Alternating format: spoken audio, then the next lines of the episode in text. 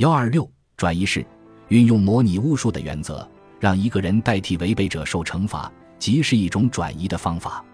代替者就像真正的触犯了禁忌的人一样，承受着严酷的心理折磨，有的甚至死亡。但不管怎么说，转移的成功折射出中国人生存的应变能力和生存方式。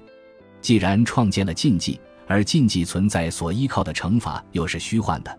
那样避开惩罚，当然也只需同时也只能求助于非客观实体的心理或精神之臂了。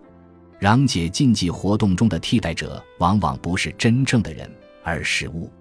病危之人总以为自己在某一方面违背了禁忌，补救的方式则是请术士做法，捡一个纸人放在病人身下，这个纸人就代替人复言罗处充数，病人则得以起死回生。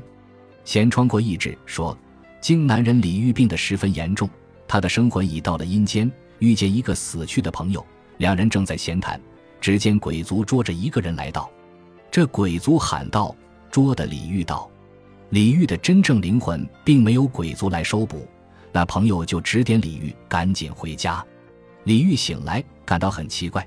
一看身子下面压着个纸人，明白了，原来是纸人替他被捉走了。李煜的病慢慢好了，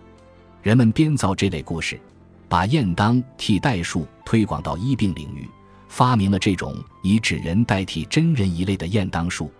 过去，中国有许多专售迷信品的金纸店，金纸店里除了卖金纸、明钞和假马、各一这些祭祀用的纸制品以外，还有纸和竹制成的天狗、白虎、替身等物卖给人们。作为攘除禁忌、补祭运输之需，迷信的人都喜欢在一年之时找命相家去问问流年，看看今年的运气如何。